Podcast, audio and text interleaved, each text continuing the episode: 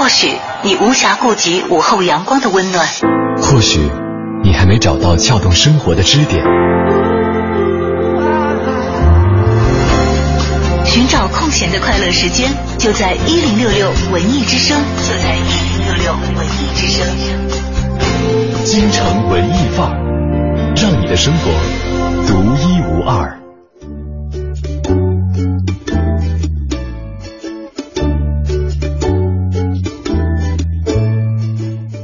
午的十四点三十三分，朋友你好，我是董月，我是李志，我们今天俩哈代班主持《京城文艺范儿》。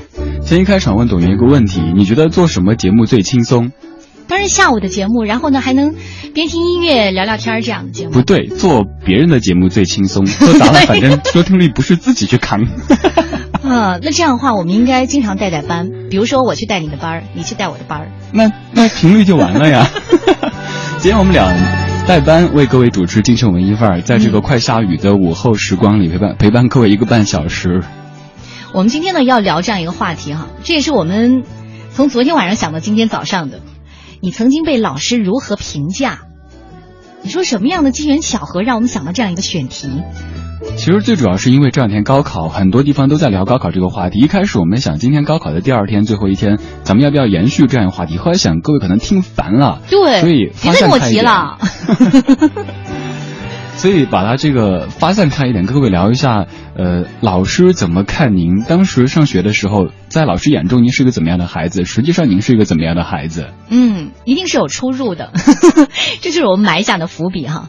我们之所以把今天的这个话题搬上来，一定是埋下伏伏笔的，就是老师可能当年觉得看看走眼了吧？你看现在我很棒吧？原来你是想报复 出气啊！我们今天呢，通过以下几个渠道跟大家取得互动，来理智报一下。第一个方式，您可以在微博上面找我们两个人的微博，搜索 DJ 董月，月是音乐的月，或者搜索李志木子李山四志，还可以关注文艺之声的官方微信，或者在蜻蜓 FM 的聊天室当中留言，都可以看到，在节目当中把您的留言变成声音。嗯，我们今天我们俩先抛砖引玉吧。小的时候，老师怎么评价你的？呃，很乖，很听话。其实我不是那样的，我一直都自知我是一个闷骚型的人，就是老师面前是那种正襟危坐的状态，特别特别乖。但是其实骨子里挺不安分的。嗯，你呢？你你做过最冲动的事情是什么？冲动的事情，呃，还挺多的。我想想。就是冲动的，姑且不说吧。这个说出来，我觉得有一种形象。就是 当年你还端着，我今天要把你拉下神台，给我一个半小时的时间。拉下神经病台。啊，还没说完呢，我打断了。呃，就是那个在在教室的那个门上面放扫帚，嗯，刚好班主任进来就砸到头上去，但是老师觉得就觉得不是我干的，因为我不是那种风格。没有人指认你吗？有啊，后来也被拉出去站了呀。罚了多久？站别的老师说不可能啊，他怎么会干这种事儿？哦，那那门科目是什么科目？英语。英语，是你现在非常引以为豪的科目吗？我一直就英语最好，所以敢那么那么胡作非为呢。我说呢。好吧，现在看看我们第一位朋友过来互动了哈。第一位朋友说了，因为确实这个字儿就一句话，你当然是最快的。高广泽他说了，你们是我带过最差的一届学生。哎，这句话好像我们都被骗过。对，我上一次跟小赵搭节目的时候还说，就上学的时候，几乎每一位老师都说你们是我带过的最不省心的一一届啊。我们上一届多多牛多牛，全是清华北大，你们这一届怎么着怎么着？但是好像没有这么说哈。没有，这是老师的激将法，对吧？对这个升学率来说呢，老师是有压力的，所以我只能告诉你们，你看我带我上一届怎么怎么样了？你看你们。但是如果是我的话，我会破罐子破摔哦，反正是最差的，那也差不到哪儿去了，继续玩呗。但是我会想什么呢？我可能颇有心机哈，我就会想，你带的下一届你还会跟他们这样说？你看我太早就洞悉老师的想法了。你想的真多啊！我当时真的就会觉得，哦，最差的，好吧，那我继续吃了哈，您讲。好，欢迎大家与我们互动这样一个话题哈。这个大雨凌晨了，你看马上就要下下来了，我们就在这个即将等待雨天到来的这样一个状态下聊这样一个话题，其实也是在回忆我们的学生时代哈。因为不是读书的话，你跟老师较什么劲儿呢？对不对？嗯，哎，我想跑个题，我现在特别焦虑，因为今天早上出门的时候看天气不错，我把家里的全部窗户都打开。现在看到这个天气，各位，所以如果您家窗户打开的话，现在赶紧回家去关是吧？该打雷下雨收衣服了。你想的太多了，好，给大家一点时间吧，赶紧哈跟我们互动这个话题。你在老师眼里是什么样的孩子？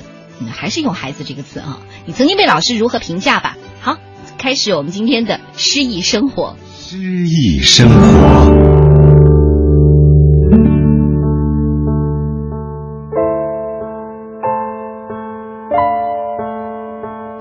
说一遍，请再说一遍，我爱你。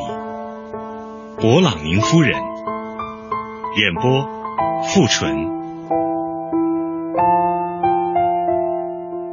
说了一遍，请再对我说一遍，说我爱你。即使那样一遍遍的重复。你会把它看成一只布谷鸟的歌曲。记着，在那青山和绿林间，在那山谷和田野中，如果它缺少了那串布谷鸟的音节，纵使清新的春天披着满身的绿装降临，也不算完美无缺。四周那么黑暗，耳边只听见惊悸的心声。处于那痛苦的不安之中，我嚷道：“再说一遍，我爱你。”谁会嫌星星太多？每颗星星都在太空中转动。谁会嫌鲜花太多？每朵鲜花都洋溢着春意。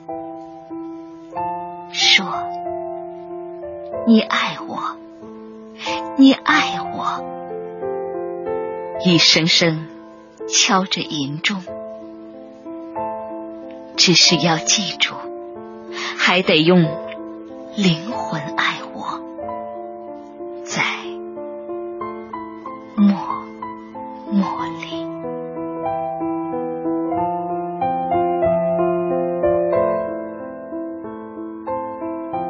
伊丽莎白·巴雷特·布朗宁是英国维多利亚时期最受人尊敬的诗人之一，生于1806年3月6日。15岁时不幸骑马跌损了脊椎，从此下肢瘫痪达24年。在他39岁那年，结识了小他六岁的诗人罗伯特·布朗宁，他那充满着幽怨的生命从此打开了新的一章。这份爱情使他奇迹般的重新站了起来，在病逝中被禁锢了二十四年之后，他终于可以凭借自己的双脚重新走到阳光下了。后来，勃朗宁夫妇一起度过了十五年幸福的生活，在这十五年中，从没有一天的分离。勃朗宁夫人的作品涉及广泛的议题和思想。他的诗具有炙热充沛的感情和扣人心弦的力量。本单元节目内容由 AM 七四七娱乐广播独家制作，友情提供。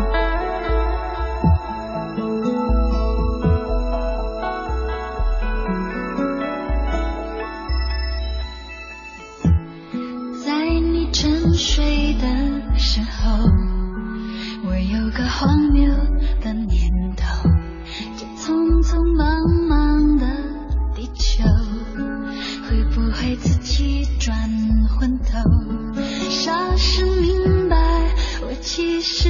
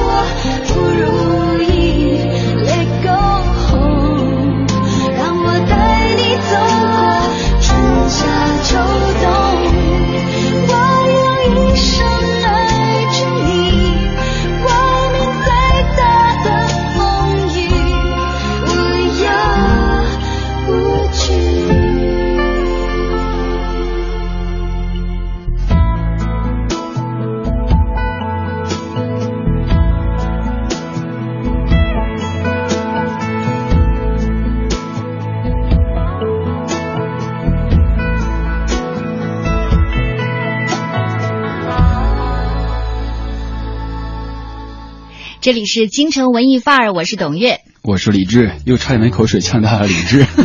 我经常上节目的时候，一边说话一边就自己做准备嘛，然后就 呛住。呃，今天这个话题呢，应该不会让你打，就就是呛着哈，因为我们要聊的是我们的学生时代。我觉得，作为一个好学生来说。基本上对老师更多的还是感恩吧，虽然你有那么一点点淘气，因为我看到有这个听众朋友把你哈跟这淘气这两个字儿勾连在一起的时候，我觉得太恰当了。有吗？其实我的形象基本自己努力在塑造的是一个正面的，一个非常这个文艺的一个一个主播的形象，但是我不知道从什么时候开始崩塌的。肯定不是从今天。看一些各位的留言。嗯，在这个微信公众平台上。厚普说，从初中到高中，老师说我说的比较多的是这孩子有点不知好歹。读书的时候，老师喜欢叫我回答问题，开始我还挺配合，到后来觉得烦，叫起来就不愿意回答。老师问答不答得出来，我说答得出来，但是我不愿意答。然后老师见我爸就告状，说我不听话，好叛逆啊！哎，小的时候好像经常都会，最后的结局就是把你推到你父母那边。叫你爸妈来，对，请家长。你你你被请过吗？请过呀。哦，你你都被请过呀？对啊。那说一说。就是请完之后，我老师就不管我了，放弃我了。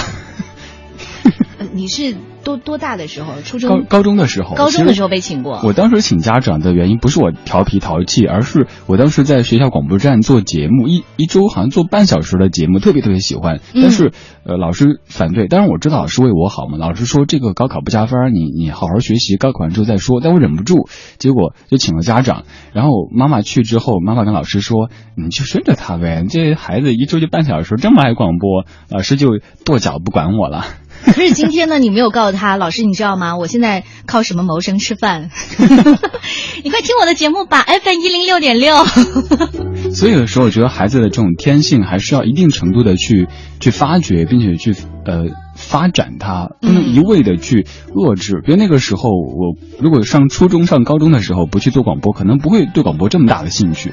嗯，一直燃烧到现在。对，还没烧完。你知道我以前是干嘛呢？就是我想尽任何的办法去跟老师说，我我爸我妈没空，真的就没空。那时候可能手机还不是特别普及吧，中学时期。嗯。所以呢，也没办法哈，就是老师说你真的不叫家长来，你真的这样？我说真的这样。那我要哭了。啊不，老师不是这样。后来你知道戏剧化的是什么呢？前两年我爸住院。然后我爸就我妈给我打电话来，你爸住院了啊！我说怎么回事啊？然后我妈继续说，她说你知道跟谁同一个病房吗？我说谁呀？跟你们当时的班主任董春彪。我听到这三个字，你知道吗？这三个字在当年啊，真的就是一个被雷劈的那种感觉，像像一个咒语一样的哈。对，然后后来我说这下完蛋了，他们俩还同住一个二人病房，这一下可以慢慢聊了。呃，所以好的不好的全吐完了，我觉得多戏剧性啊！后来，后来，后来我被调侃说，呃，我的同学都说，至此你不敢再走进这个病房去看你爸爸，别怪我不孝顺。哎，那老师给爸爸讲的，他的眼中的你是什么样子的？哎，我爸后来我问过他，我试探性的问过他，我爸就语重心长的说，你呀，但现在我已经工作了，我觉得那时候所有的评价都已经过眼。云烟，就是老爸的话是一串省省略号的，对，都没说。你呀，哎，但是现在想想哈，就是老师也住院了，其实心里也挺难过的。虽然当年确实好像对他还挺记仇的，啊 我怎么是这样一个孩子呢？哎，以前我听你做节目，我觉得你是知性女主播，但是见一搭档，我也觉得不是啊，这形象也崩塌了。都在今天。欢迎大家通过三个渠道跟我们取得联系。好，我们今天呢就来聊一聊你曾经被老师如何评价，最主要你还记得吗？嗯。此外，就是您真实的自己是什么样子？其实两者肯定会有一些差别的。对。嗯，比如有的孩子可能老师觉得特别烦，但是其实还是挺乖的孩子。呃，独有小温柔在问怎么互动词打字呀？很简单啊，微信上面发送就可以看到啊，您直接发送过来就 OK 了哈。嗯。第一种方式，各位在微信关注文艺之声；第二种方式，在微博关注 DJ 董月或者是李志。董月的月是音乐的月，李志的志是对峙的志，木子山寺。还可以在蜻蜓 FM 的聊天室当中去发送留言，当然到现在为止还没打开。我们这网速呀，我刷了几十遍了。接下来我们就来进入今天的今日文艺。一零六六。文艺独家。说起歌曲《回娘家》，我们的脑海会立刻出现那个声音甜美、热情奔放的形象，她就是朱明英，八十年代家喻户晓的明星。三十多年过去了，听说她离婚了，出国了，当了商人，又回国办了学校，还有一个会写歌、会唱歌的帅气儿子。对不熟悉他的年轻人来说，他到底是谁？对那些听着他的歌长大的人来说，这些年他到底有着怎样的经历？今天中午十二点，歌舞表演艺术家朱明英做客文艺之声乐坛新生，分享他的艺术人生。我最不认为我应该跳舞的，可是我从事了舞蹈事业，从事了二十八年。最后唱歌的时候，也不知道什么时候就从跳舞的变成唱歌的了，因为我喜欢音乐。嗯，音乐它能表达人们的心情。嗯。可以把灵魂里的东西焕发出来，这是我从音乐里找到。很多人都知道朱明英是从舞蹈演员走向歌坛的，她对艺术执着的追求也让很多人佩服。在她小学三年级，妈妈带她去报考中国歌剧舞剧院学员班，结果没考上。但是朱可老师的一句话：“这孩子身体条件不好，太硬。”于是他开始玩命的练功。第二年，他在几千名考生中脱颖而出，考上了北京舞蹈学校，终于走进了专业艺术学校的大门。毕业那会儿，他的专业成绩已在学校名列前茅，顺理成章的被分配进了东方歌舞团。我从事的职业舞蹈演员是一个年轻的职业，所以呢，就总担心自己会离开艺术，那就觉得自己一辈子就完了。嗯，因为你太爱这个东西了。所以你就怕中途给你斩断了。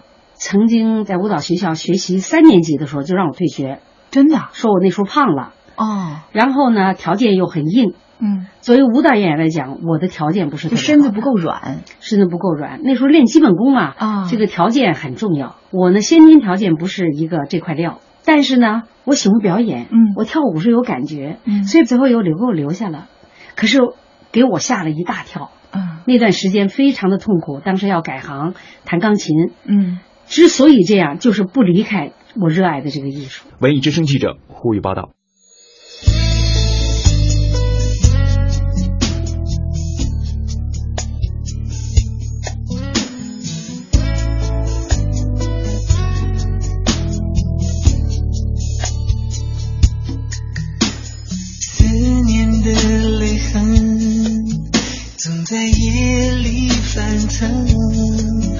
回忆放不下，心也放不下，始终的也在挣扎。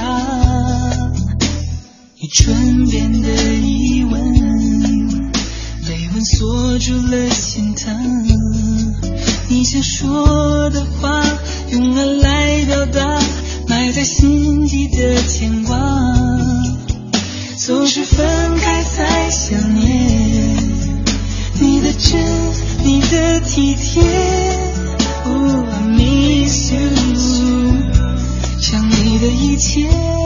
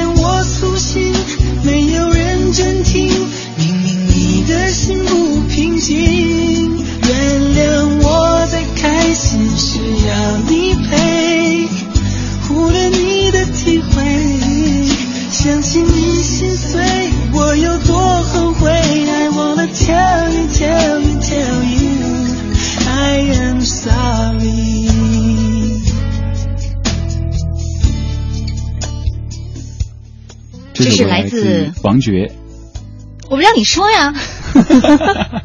这是朱明老师的儿子的一首歌，我准备的很用心哈。嗯，其实朱明老师呢，在国外那段时间，他的经历上还曾经有“保安”两个字，哦，想不到吧？哇，所以说哈，我相信可能这个老师最感怀的就是某一天他退休之后呢，沏上一杯茶啊，这是我呃九六级的学生给我送的，然后呢躺到这个躺椅上开始在想他教过的这所有的学生，当时谁走出来了，谁也被他诅咒中了。哎，说到这个王珏，当时听歌的时候，一开始觉得应该是怎么说呢，比较，反正不是这种风格的，因为妈妈的这个音乐风格是那样子的，但儿子的这个音乐风格是这样子的。当时刚听这个专辑的时候，完全对不上号。很有时代感呢、左是一只鸡，右是一只鸭。对，但是他儿子王觉得音乐风格这么的时尚啊，一晃的这张专辑也过去十多年时间了，现在已到了五十七分四十七秒了，很快进到我们的整点新闻啊，今天互动的话题最后再预告一下，就是你曾经被老师如何评价？抓紧时间跟我们。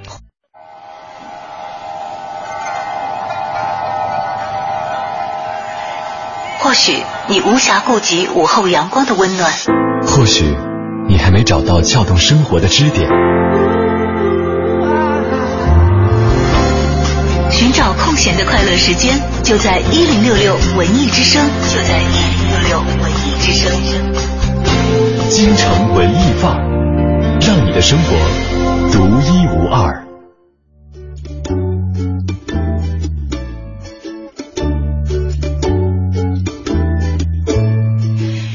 下午的十五点零四分，下边呢已经下雨了，对吧？我们还看到了闪电。说的好像我们在上面一样。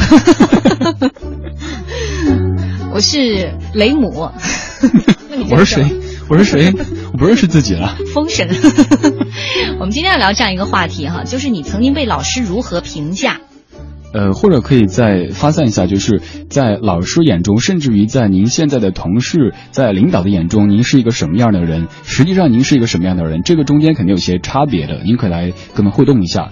来自于微信上面的 Pretty Boy，微博是什么？没有注意听，微博搜索 DJ 董月，月是音乐的月，或者搜索李志木子李山四志，去留言就可以看到。微信也可以留言的。嗯，然后他说了，老师评价我吧，应该就是看你放学不回家玩的挺好，回去一千字保证书明天交上来，再这样呢就请家长，每次考试都是倒数，不丢人吗？好狠呐、你不知道差生当年都是这样被批评过来的吗？我一直做好学生，没有体会过哎。哎，我但是我跟你说，我曾经还会因为没有写作业，家庭作业，然后当时呢不是还有这个课间操嘛，老师不让我去上课间操，完了之后就是蹲在凳子上写作业。那时候我还记得，我当时语文老师拧了我耳朵。哇，为什么要蹲着呢？是惩罚？对啊，惩罚嘛，哦，挺狠的。当时好像这还不叫体罚，那时候也没这意识，你觉得你活该？那个家长都觉得该打，就是就就老老师应该有充分的授权。家庭作业怎么就忘记写了呢？那个时候动不动就跟老师说忘带，老师的台词就是没带来就是没写。其实有时候真的是没带。我以前好像还学过我爸去签名，哇哦，以乐琴。嗯，当年确实有很多的故事哈、包括还有这个周北树说了，嗯，他说初中班主任是说马上要读高中了，你也长大了，就不要打同学了啊。哎，然后小学班主任说了，普通话一直说不好，包括现在还是。嗯，我当年的小学语文老师姓韦，然后后来反正我知道，就是他一直没有结婚。再后来呢，我们其实传过好几次同学会，说一定要去看看这个老师，但是一直都没有成型。对，我觉得不知道为什么今天今天下午特别想他，可能因为就是惩罚过我拧过我耳朵的耳老师。你还挺记仇的。没有，我觉得当年我挺感激他的，你知道吧？真的挺感激的。我到现在，我可能觉得数得上数的一二三四五，我最感激的老师一定有他的排位。嗯。我听到排位这个，在我心中的地位。好吧，欢迎大家与我们互动哈。今天我们就是聊这样一个话题：你曾经被老师如何评价？还有一个叫许娥的这个朋友说了，呃，很乖、很聪明、很听话，学习好，有前途。好巧，我也是。哎，春游时老师会偷偷把自己的饮料塞给我，让我别告诉别的小朋友。不过老师也说了，就是有点娇气、敏感、爱哭。哦，我不爱哭。前面的我觉得我都符合。你干嘛要对号入座呀？现在初来乍到，要拼命给自己塑造一个良好的形象啊！但是我最近还是发现不成功。我极力想塑造一个这个非常知性的一个男主播的形象，但是好像 又崩塌了，都还没建起来。就让今天的大雨来的更瓢泼一点吧。好吧，接下来马上进入我们今天的《我在北京城》。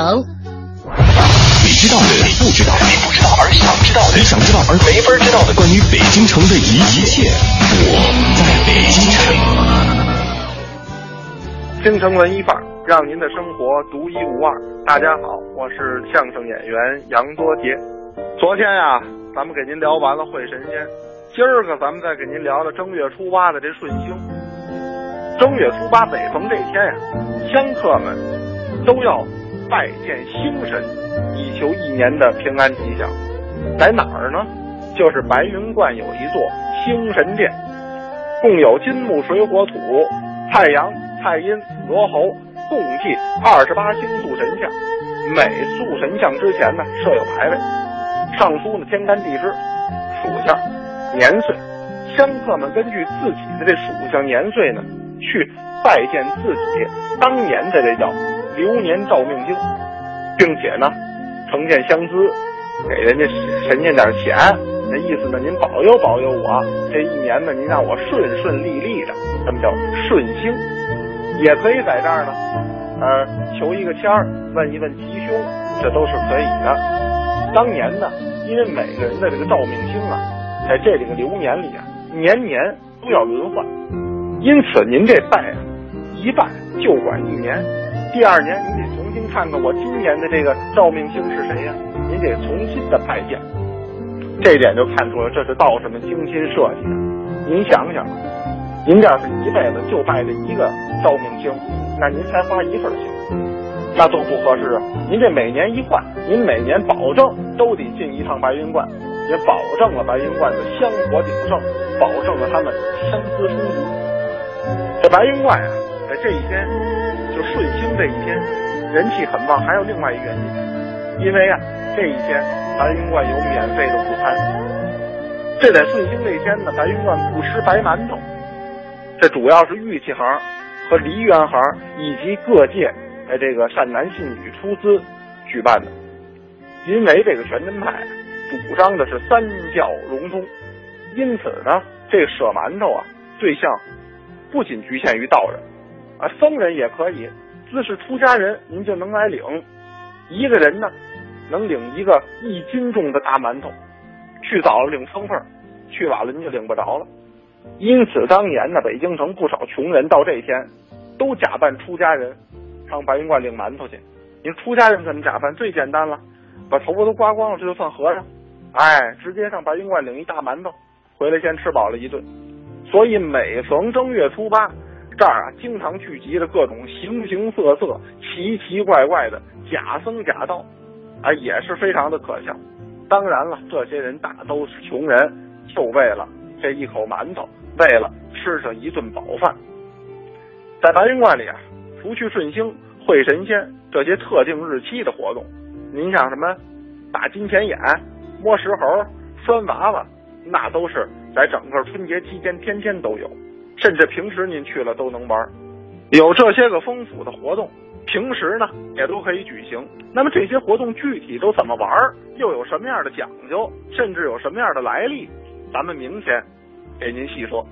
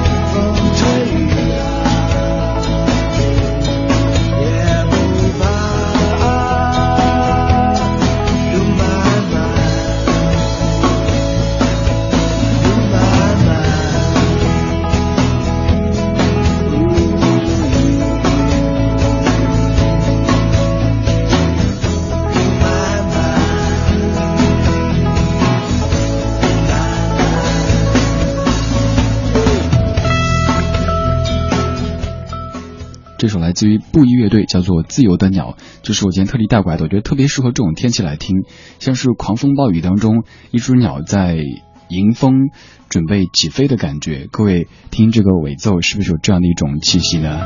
我以为你听到这样的尾奏会想赶紧回家收被子。你别提醒我。我 跟你讲，前几天就是下大雨，然后我家那阳台有点漏水，结果我开开心心洗了好久的什么被子啊、床单全部重洗，然后今天我看天气不错，又洗，怎么又下雨了？我每次这么倒霉，你知道我上节目看到快下雨了，我准备一堆关于雨的歌，我还想，嗯，待会儿大家一边在雨中听着我放雨的歌，今天收听率肯定高。结果准备好课好碟之后不下了，太阳出来了。对呀，然后今天我以为晴天，结果下大雨，哎，什么命啊！所以我们说啊，很多时候跟你想象的总是有出入的，包括老师对你的看法，也包括我们听到这首歌。因为一开始在听这首歌的时候，李志说：“你看这声音好听吧？”我说：“对，跟我一样是咽炎嗓。”然后再一听，我就说：“这人一定是很魁梧吧？”他说：“不是，你错了。”对这个吴宁月，大家听声音可能觉得是一个那种超有气场的那种西北爷们儿的感觉，但其实，呃，老吴在生活当中，呃，不不不能说娇弱哈，就是我觉得不是那种特别霸气的人。他在舞台上面，甚至有一次我记得演出之前，他说他紧张，做一个老牌乐队的一个一个主唱，但是。我觉得是一个特别温和的人，不像在音乐当中表现的这么的霸气。所以其实很多人在别人眼中和别人想象当中和实际的自己都有一定的差距的差别的。对，所以你觉得好像很多人牛皮哄哄的，其实啊，他可能每走一步都是如履薄冰的。就包括我们说了很多这个当年被老师教训的不少的学生，好像你现在在看他的时候，哎，好像被老师给激励出来了，他走出了自己的路。对，但是可能你看到是他今天的成绩，包括同学会的时候，可能买单都是他。但是你知道吗？就每一个人，其实最后他可能成功，或者是被大家认为成功的人士，他也是每一步走出来都是如履薄冰的。嗯，哎，我你刚说这个，我想起我当年被一位老师指着鼻子说我一辈子没出息。哦，哦，说过你啊？对，他不是英语老师。哎，反正，所以我觉得，呃，咱们今天聊这个话题，也可以顺便跟各位收音机前的老师朋友们说，呃，不要轻易的对一个孩子说什么一辈子怎么样啊，或者这种特别狠的话，因为孩子那个时候很娇嫩的心，容易受到打击之后一蹶不振的。嗯，会吗？我以为是越挫越勇。可能就，比如我就是，我看到还有一位朋友说哈，他说谷梁一悬，对吧？我今天没戴眼镜儿，他说没被老师评价过怎么办？好惨呐！我们俩说，哎呀，咋这么可怜呢？对啊，直接被忽略的，就是是不是那种坐教室最后边，然后管你那吃酸辣粉还是吃煎饼，反正老师不搭理的，就你别吵别人就行。但是任小乔同学应该不是这样子的呀，快应该说举一个牌 求关注，求点赞。嗯，还有一位独有小温柔，他说了，从小到大呢，一直是被老师视为眼中的乖乖女。记得有一次生病，早上迟到太久了，早自习都快下课了，班主任还一直等着我才走。当时说了一句“就知道你一定会来”这句话，那时候觉得心里太暖了。嗯，其实有时候真的还是挺闹的。今天，今天想老师了，老师，这位老师好，琼瑶阿姨啊，这这句话一定要这样语语气来说哈。就知道你一定会来的。我我怎么无法形容这听到这句话的感觉呢？好吧，你跟老师之间哈，可能老师的形象可能你都已经模糊了，但是也许他说过哪句话，到了今天为止，你再想起来还是呃百感交集、百味丛生的，因为可能是激励过你，也可能让你记仇记了一辈子。我想起那首，呃，嗯，静静的深夜，群星在闪耀，那本小时候的歌，就是静静的走过老师的窗前。对，当时学唱这首歌的时候，特调皮，问老师，老师为什么白天不批改作业，非得要大半夜的批改呢？你们老师怎么说？老师特生气，就是这，这是一种形象的塑造嘛。但是我当时就纳闷说，白天大把时间，为什么非得要熬到半夜？你先看电视嗑瓜子儿，嗑完之后您 半夜在那装敬业，没必要呀。所以小时候经常就会关注一些特奇怪的点，包括长大以后都是听歌，可能说的一些点哈，大家会觉得为什么会说这个点呢？因为你是理智，容易歪楼的那种孩子。好吧。还有一位朋友说哈，呃，清新他说了，老师评语这种东西呢，一定要认真的收好，方便以后在同学会上拿出来让老师惊呼。哦，当年没看出来啊，你这臭小子！哎，你们敢吗？老师的评语，就把它保留下来，然后在同学会的时候拿出来。老师，你看，我把这个留下来了。哎，其实如果老师在说这句话的时候，一定很高兴。你看，你搬家了搬几次了？这个初中升高中，高中升大学的，现在你还能记住，你还能留下来。对，这这这个对保险箱把它存起来。嗯，我觉得这会是一份礼物。对对对，对自己对老师来说都是。那我发现我今天口齿特别不清，包括刚才播资讯的时候，还有说话的时候。你们老师不在听吧？不是，可能主要是因为我焦虑家里的被子。好没出息的主持人呢。好吧，如果这样的话，我相信很多人可能也在关心路上的交通哈。我们平时呢都不在这个点播交通了，但是呃，好吧，目前呢这个京藏高速进京方向呢这个。呃，北安河北发生了两辆小客车的交通事故，占用了最内侧的车道，后方车辆的行驶是缓慢的，请途经车辆呢注意避让。另外呢，在公交方面呢，为了配合南长街。交通管制从今天下午的十四点四十五分开始呢，公交五路双向临时会甩南长街以及西华门、北海三站，双向绕行六部口。另外，专一路和专二路北行单向绕行府右街、甩天安门西、中山公园西门以及故宫西门三站。此外，就是北京市气象台今天下午十三点发布了雷电黄色预警的信号，预计今天的十三点三十分到二十点，北京自西自西北向东南会有这个雷阵雨的天气，并伴有六级左右的短时大风，局部地区还有冰雹。提醒各位考生，特别是待会儿去接孩子的家长们要注意避雨，这个打雷下雨收衣服啊，被子该收了。你 这频率出现太高了。哎，我觉得我们众筹一床被子给你吧，让你暂时忘掉他。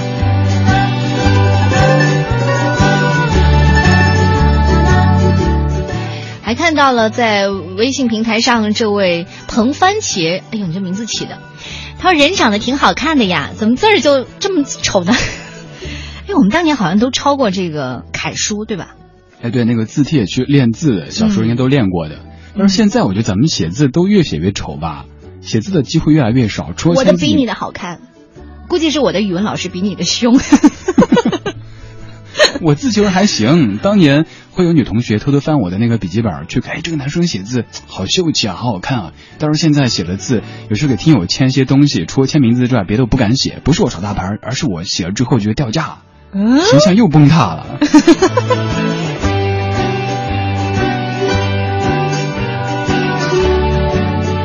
今天我们聊的话题呢，就是你曾经被老师如何评价？欢迎大家呢通过以下渠道与我们取得联系哈。可以在微信上面搜索“文艺之声”，也可以在微博上面找李志和 DJ 董月。李志是木子李山四志对峙的志，董月的月是音乐的月，不是月亮的月，请您不要搞错了。微信上面有朋友在问月怎么写的。太没文化，语文老师，你语文、数学教老师教的啊？或者叫我董乐也行，董乐，好吧。接下来马上进入我们今天的影艺告示牌。京城文艺范儿，让你的生活独一无二。听众朋友们，大家好，我是永乐票务的王婉儿。今天我要给大家推荐的是一部关于北漂主题的小剧场话剧《两只蚂蚁的地下室》。故事的主人公是一名学习表演专业的艺术青年。只租着一间地下室，依然享受着自己的天地。房东催他交房租，他无奈只能打电话求助朋友，朋友都避而不谈借钱之事。他在煎熬中仍然沉浸在戏剧的热情中。他在地下室独自扮演着哈姆雷特，陈白露扮演着艾斯特拉冈，在等待着葛多。他等着钟爱的女生，当告白遭到冷落，他就只能面对一面墙诉说。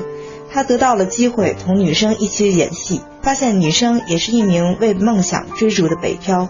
他终于鼓起勇气约她，却再次遭到了决绝的告别。男孩依旧在这间地下室等待着，弹着吉他，幻想着有一天女孩会回来。这部剧是编剧李宝群《底层人》三部曲的第二部。李宝群是总政话剧团一级编剧，担任本剧导演的是四川人艺导演王根。这部剧讲述的是文艺青年的北漂梦，故事发生在北京一间阴暗潮湿的地下室，讲述了两个怀揣戏剧表演梦的青年的悲欢离合。不同于其他北漂与梦想类型的话剧，《两只蚂蚁的地下室》避免抱怨和诉苦，躲开了同类题材作品中常见的苦难苦情，而意图营造一种浪漫的情怀。以记录的方式将最接地气的生活装在剧场这个容器当中，调出了独特的味道。将近九十分钟的浪漫呈现，男主角在舞台上肢体强劲，魅力十足；女主角美好的形象和抓人的歌声，令她成为这间地下室的女神。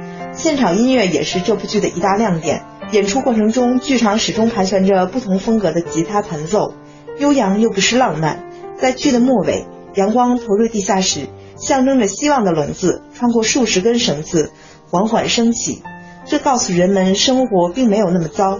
有梦想的地方就会有阳光。此次两只蚂蚁的地下室特意请来了国家大剧院的舞美设计张坤鹏，用一种十分概念化的手法打造了一个地下室的环境。剧场空中以数十根粗细均匀的麻绳吊起，从舞台深处延伸至最后一排观众席，营造出一种压抑的氛围。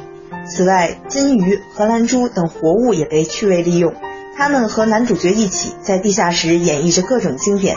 时而互相抚慰，时而承担着使命，妙趣横生。两只蚂蚁的地下室于二零一四年六月十二日至二零一四年六月十五日在北京国画剧场小剧场演出。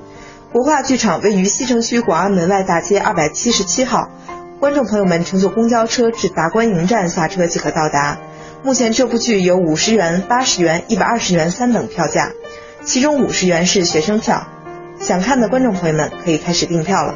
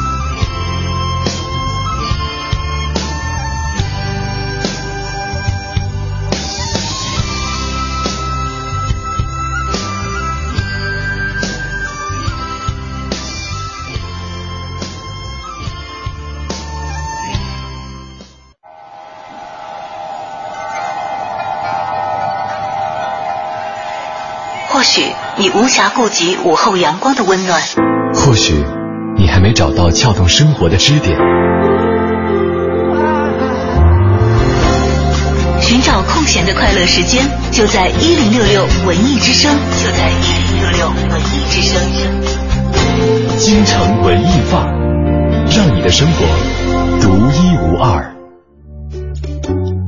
欢迎欢迎大家继续回来，京城文艺范儿最后半个小时，我是董月。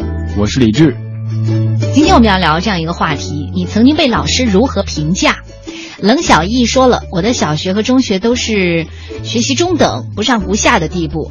要说老师呢，还是比较看好我的，有点小聪明吧。突然有一天呢，自己决定不上学了，就撒谎对父母说。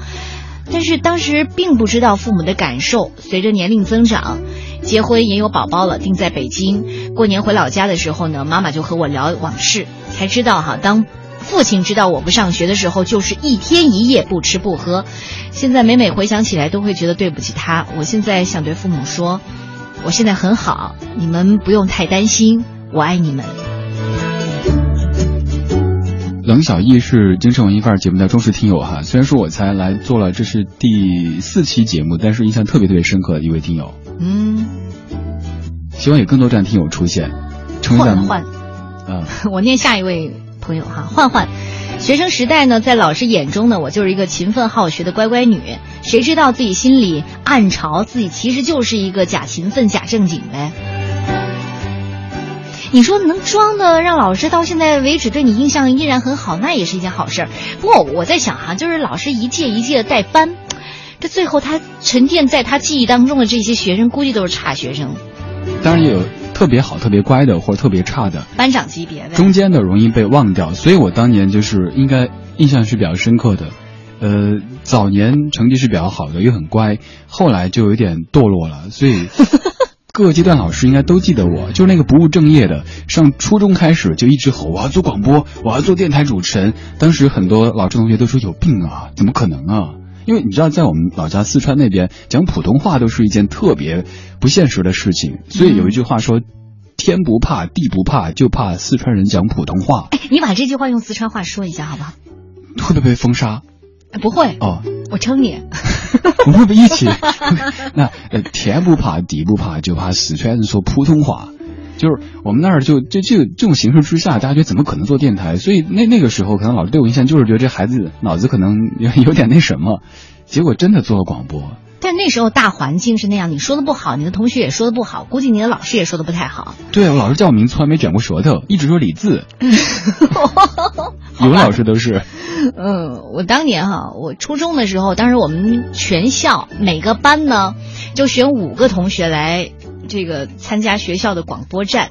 那五个人当中没有我的名额的哦，没有名额，真的没有，真的没有。我，现在想起来，为什么当时没有呢？你不知道？你好记仇啊！饭吗？又来了。对，当时真的没有。可是阴差阳错，我就走上了这条道。我我我决定回去看一下老师，我跟他说一下我现在在干嘛。这这个语气听起来好像走上什么不归路一样的。嗯，还看到了这位 Hope，他说。我是老师啊，你是老师啊，他同时也是家长。考虑到呢，有些老师的某些行为有可能会伤害到孩子，所以呢，在教育自己的孩子的时候呢，适当的走在了前面。比如说，一方面呢，努力培养孩子的责任心，让孩子为自己的学习和许多方面去负责，使孩子成为不让人讨厌的人；同时呢，塑造孩子的健康心理，学会换位思考，尝试理解老师也是普通人、平凡人，老师也有自己的喜怒哀乐。你知道后来，我小学四年级有一次有一个学期，我们就换了那个数学老师，因为我们的之前的数学老师生孩子去了，然后那个老师呢姓黄，我对他印象不深，因为那个学期的数学我也没学好。但是你知道后来怎么样？他搬到我们家对门，然后后来有一次他跟他先生吵架，我当时在想。老师也会吵架，他没把老师看成凡人，你知道吗？对，这点上真的是上学的时候觉得老师是圣人，就总觉得老师都是没有喜怒哀乐的，老师家里都好没有什么事儿那种感觉，所以真的要多去理解老师。老师也可能就像昨天那条新闻一样的，一开始爆出来说什么老师睡过头。呃，什么迟到？但后来是说，你看老师是按时出发了的，路上发现堵车，然后才求助的。其实老师也跟都一样，包括像电台主持人、电视主持人都是，大家会觉得好像他们都是没有什么低落的时候，但我们也会有有时候说话磕巴，或者是被口水呛的时候，大家都是凡人而已，不管任何。在圆自己的今天下午的表现吗？还有一位朋友哈，嗯，这个高中班主任评价我说。你放学就踢球，这是不务正业。不务正业应该是学生阶段经常听到的一个词，因为正业就是好好学习，而且学的是课本，读书读别的书都是闲书，咱们都是这么长大的。我那时候看小说还看挺多的，琼瑶的都看。琼瑶的不是我那个年代的，你不要把我往年龄往上推，好不好？不是董月阿姨吗？当时我看的是这个席绢呐，哦呃，对。我忘了，知音啊，读者啊这些的，故事会。你看文学巨著长大的，嗯，还看了很多的漫画，所以那时候也是不务正业。我还记得当时被没收过。对，这还有天顺说，小学的时候老师评价我说聪明有脾气，初中的时候老师说贪玩不爱学习，建议找个技校读算了，反正考不上高中。高中的时候老师说贪玩不爱学习，建议找个大专读算了，反正考不上大学。大学的时候，大学老师说贪玩不服管，毕业有困难。呃，就算毕业了找工作也有困难，工作以后大家都说，哎，这货为什么混得比我还好呢？这个也是一个记仇的人，看出来了。他说：“你继续比比比看，越比越输。”所以你会发现，很多时候啊，同学聚会的时候，我不知道你还记得那部电影吗？就是可能每个人身边都会有一个老张那样的形象，就是他属于在朋友圈里，在这个同学里是一个特别好管事儿的人，管闲事儿的人。这好的没的都是都是他来担，但最后呢，他可能混的是最平常的，然后在同学会的时候要去买一些假货来哦，包装自己的形象。同学会，哎呦，伤心呐！我同学都不知道我在干嘛。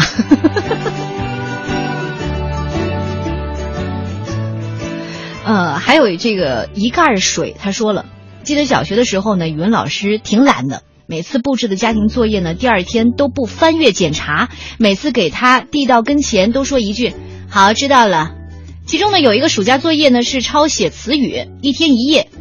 哎呦，太多了！于是呢，决定草草写上几页，反正他也不看。开学的时候拿着作业去给他，其实心里还挺紧张的。但是看见他呢正在弹手风琴，于是就大着胆子去了。结果中招了，被扯着耳朵罚站，并且呢加补作业。后来知道，他就。哦，那时候他失恋了。哦，对，所以印证了我们那个说法，所有人，包括老师在内，都是凡人而已。他可能失恋，可能在家里跟老婆吵过架，可能孩子今儿不听话，所以说也会有有情绪的时候，多理解老师。那我不要碰到老师那样，不正常。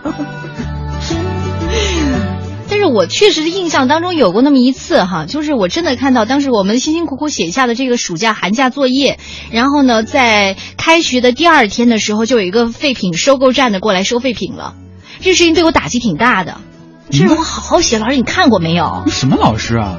还真的有，还真的有。好吧，接下来呢，就进入我们今天的航天飞船。航天飞船，大家好，这里是航天飞船，我是史航。八卦飞呀飞，我把善意传。今天要传递的善意呢，来自各地的高考作文题。我们考量一下，哪里善意多些，哪里善意少些。我们说的不是完整的作文题，只是一个题目而已。北京老规矩，重庆租房，广东胶片与数码时代，山东。不同人看到不同风景。江西课内外学习探究。安徽剧本修改谁说了算？江苏什么是不朽？天津假如一款芯片。四川只有站起世界才属于你。福建空谷。浙江门与路。湖北山上的风景。辽宁科技改变生活。湖南心在哪里，风景就在哪里。广西老王生病。上海穿越沙漠和自由。中间让我关心的是这个安徽的卷子，剧本修改谁说了算？一位表演艺术家和一位剧作家就演员改动剧本台词一事发表了不同意见。表演艺术家说，演员是在演戏，不是念剧本，可以根据表演的需要改动台词。剧作家说，剧本是一剧之本，体现了作者的艺术追求。如果演员随意改动台词，就可能违背创作的原意。这个题目谁说了算？这个题目。我是这么回答的，我一直相信的一句话：有能力这样改，就有权利这样改。但这个假设只能在一个统一标准底线都统一的世界里才可以这么说。一个人有没有能力，比如有没有能力开车，你可以通过驾照来衡量。但如果驾照可以随便买，那这个能力就打了引号，所以没法谈。对我来说，修改剧本，如果世界上有统一标准，那么这个作文我知道该怎么写。但现实不是这样的。举一个最简单的例子，一般公众舆论认为应该尊重剧本，一剧之本，尊重编剧。但如果我是某个偶像明星的粉丝，那么即使我的偶像修改了剧本，我也会站在偶像的角度说话。所以我觉得作文其实只是从概念到概念的一个转换。我希望学生们不管作文写的好不好，要知道这世界早已不是一个标准，这个更重要。当你恪守自己标准的时候，想想别人为什么会有另一个标准，这种换位思考比写好一个作文重要的多。而编剧李亚玲说。安徽高考作文题改剧本谁说了算？出题者不负责任，近乎玩笑。高考作文可考文史哲功底和思辨能力，但不能考对某行业的专业了解程度。况影视业乃小众，普通孩子无渠道深入了解行业生态，尤其无条件上网的乡村孩子和不关注影视业的孩子根本无从下笔。他们无过错，却遭重创。想到会有许多孩子考场上抓狂，就心酸。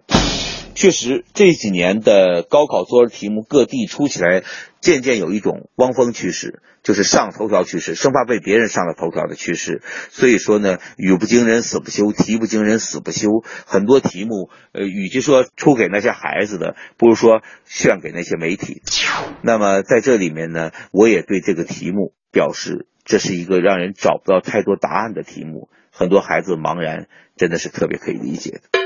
接着说到北京高考作文题老规矩，去年十月，相声演员郭德纲发布一条关于规矩的长微博，呃，当时转发量几万，评论也上万，引起了很多热议。不知道这个对高考这个北京作文题有没有影响？比如他文章说到，人活一世要有规矩，全家人围坐用餐，大人不动，孩子不能动，吃饭坐哪就不能再换，端着碗到处跑那是要饭的，不许用筷子敲盘敲碗，是有乞丐之嫌。其实呢，规矩不仅是这些形式的约束，更重要的是你心里有一些相信的东西。信息爆炸的时代，信念和信仰不要爆炸，最好还是存留，存留在你心中就是好规矩。好的，今天就到这里，我是史航。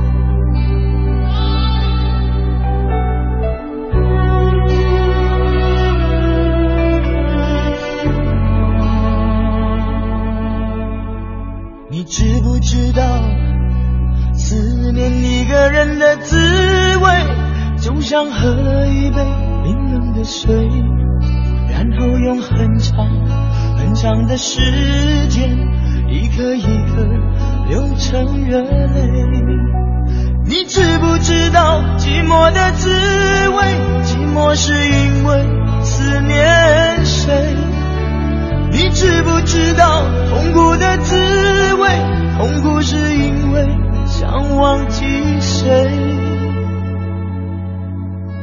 你知不知道忘记一个人的滋味就像欣赏一种残酷的美然后用很小很小的声音告诉自己坚强面对。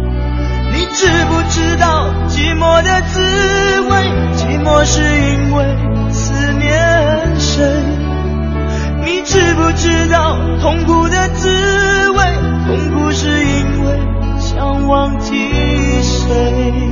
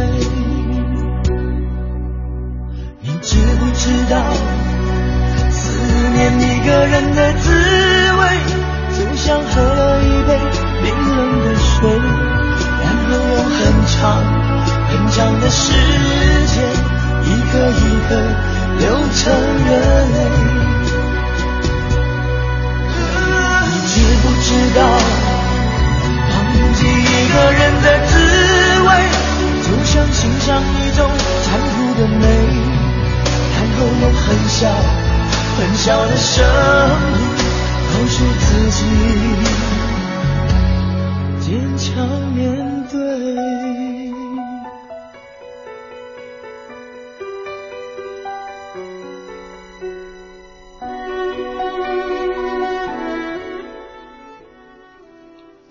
这首来自于巫启贤《思念谁》，虽然说是翻唱，但这版翻唱还是挺不错的。之所以今天选这首歌来播，是因为昨天晚上刚听过启贤老师的演唱会，现场在唱这歌的时候，那个肩上芭蕾特别特别美。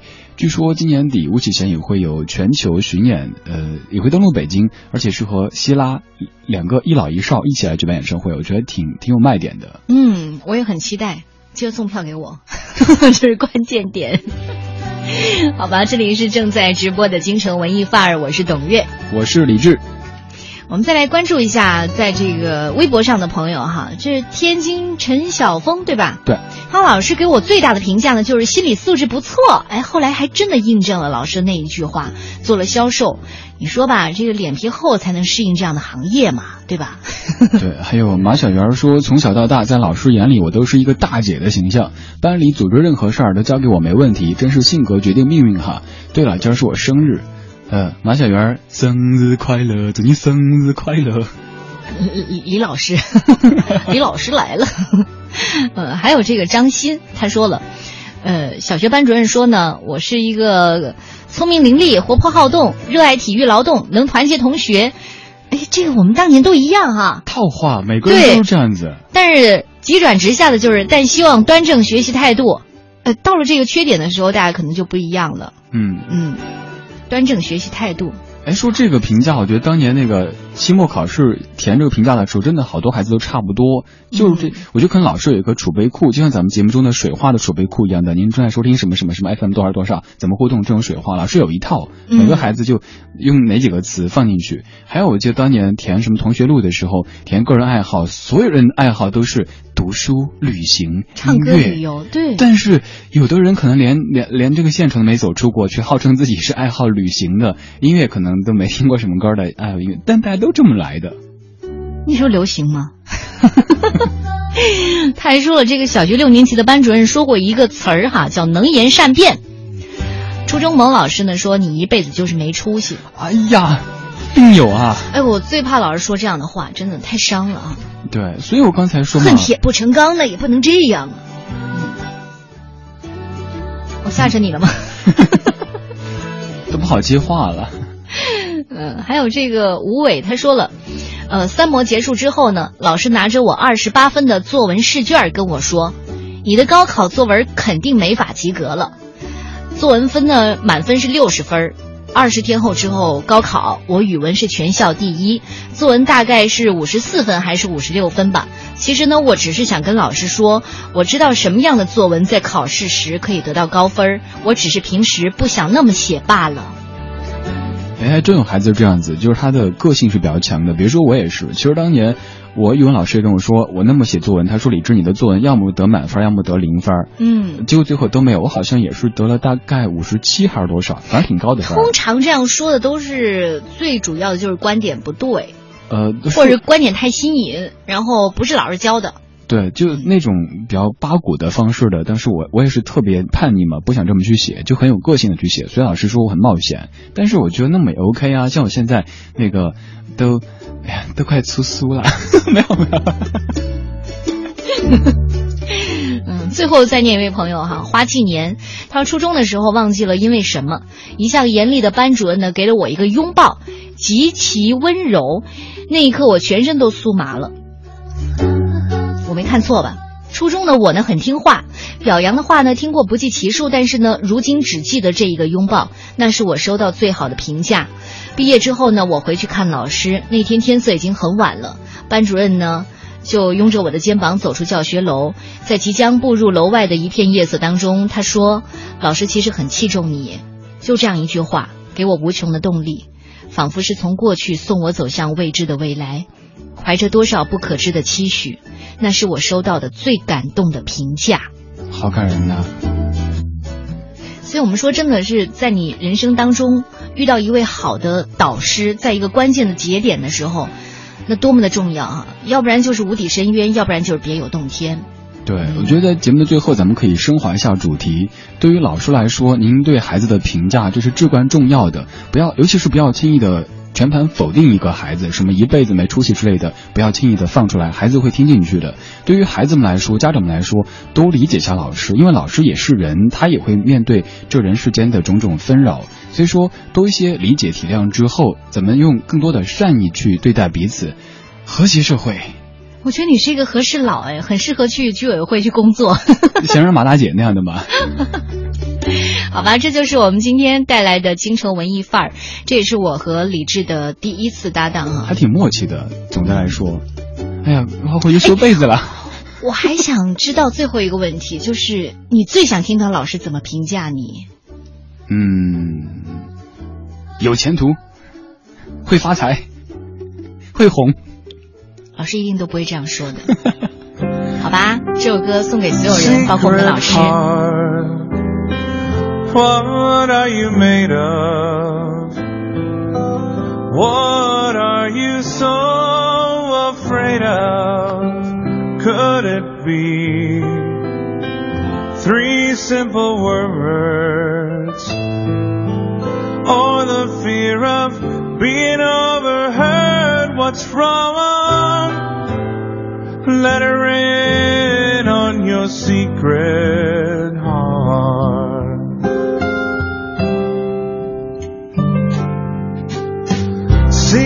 Heart, why so mysterious? Why so sacred? Why so